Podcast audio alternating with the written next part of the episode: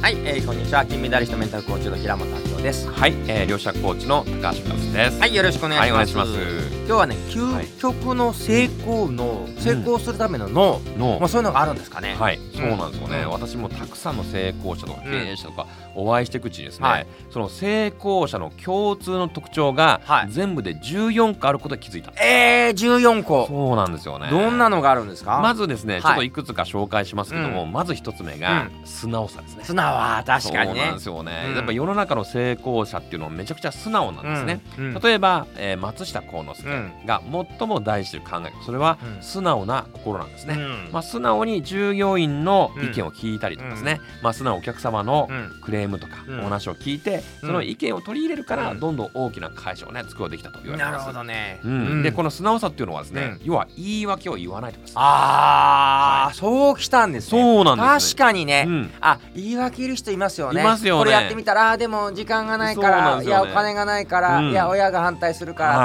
はい、そうあの会社でそれ受け入れられないからとか、うんうんそうなんですよ今ねはまだ無理とか、うんうんうんなんか言いますよねなんか言いますねそれがなるほど素直じゃないってここうとだ素直じゃないなるほどつまりでもだって同棲できないこれを口癖の人はうん素直じゃないんですよなるほどね、は確かにこれやった方がいいよって言ってはいわかりました」っつってもう次の日にやってしかもそれをね報告いただける方なるはほうわーすごいなこれ素直やなと思って私はねもっと教えたくなるんですね。なるほど確かにでも逆にうん「でもだってどうせ」とか言ったうらんこの教えた時間うがん私にとってもう貴重な時間なので確かにもったいないですよね。ううん、でもいくら教えてもうんもし素直じゃったらもう教えたくなくなっちゃいます。、うんうんということは素直な人ほど新しい知識やうん新しい学びや成長する機会があるんですけども、素直じゃないとなかなかそれがなくなって失ってしまうところなんですよね。なるほどうん私の友人で中村文明っていう人間がいて、彼が言ってたのは成功するにはやっぱ3つあって、はいその1つ目がまさに一緒、うん返事は0.2秒うん、これ言ってたら「はい!」